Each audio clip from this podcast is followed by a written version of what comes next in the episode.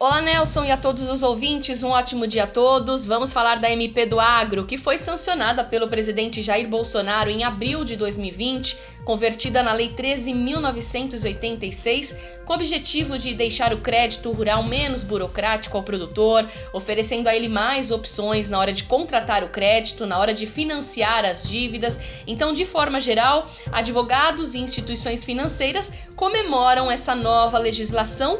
Mas olha, eu conversei com alguns especialistas que disseram que por causa da pandemia a movimentação está mais devagar em relação a alguns pontos importantes né, da medida provisória, no caso agora da lei do agro. Inclusive em relação à emissão de novos títulos, está aquém do que era esperado. Eu tenho acompanhado alguns eventos online com discussões sobre a lei do agro, né? E de fato muitos pontos ainda precisam ser regulamentados, precisam ser compreendidos.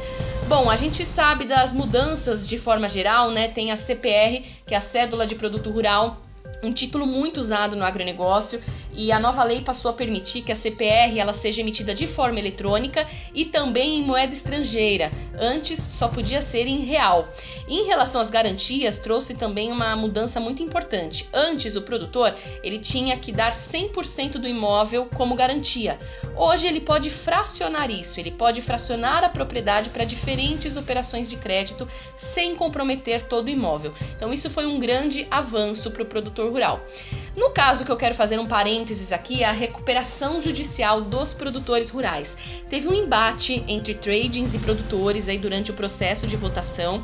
Isso porque um artigo vetou a inclusão de crédito e de bens vinculados a cédulas de produto rural nos processos de recuperação judicial. Então, qual era o receio das empresas exportadoras? Era de que a mudança no texto, né, da forma como ele foi sancionado, isso estimulasse os produtores que estão em início de colheita, por exemplo, a não entregar os produtos negociados com as empresas por meio das CPRs. Para os produtores, a retirada do artigo foi positiva ao incluir a CPR na recuperação judicial, mas nos bastidores esse embate continua. Olha só, somente nos dois primeiros meses de 2020 teve pedidos de recuperação judicial de 12 produtores rurais em Mato Grosso.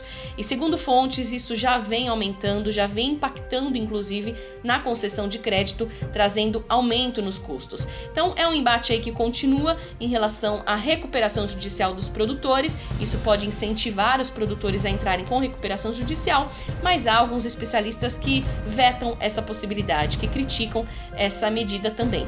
Bom, vários outros pontos importantes foram trazidos pela MP do Agro, né, a nova lei do agro como o Fundo Garantidor Solidário, que é um fundo onde produtores depositam valores para conseguir condições lá na frente mais favoráveis para a tomada de empréstimos.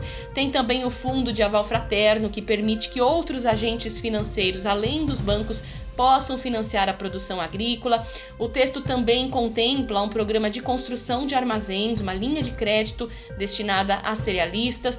Trouxe mudanças importantes também em relação aos juros, permitindo que as instituições financeiras privadas possam operar o crédito rural também com juros subvencionados. Até então, né, só os bancos oficiais, os bancos cooperativos podiam isso. Então amplia aí a concorrência entre bancos, isso é muito positivo também para o agronegócio. Então, de forma geral, a medida provisória, né, a nova lei é complexa, traz pontos muito positivos, beneficia o produtor em várias atividades, mas como ela entrou em vigor durante a pandemia, muitos pontos ainda estão sendo discutidos e devemos ter novidades em breve. Vamos continuar acompanhando. Essas foram as informações de hoje. Lilian Munhoz, da Comunicativas, especial para o Depois da Porteira.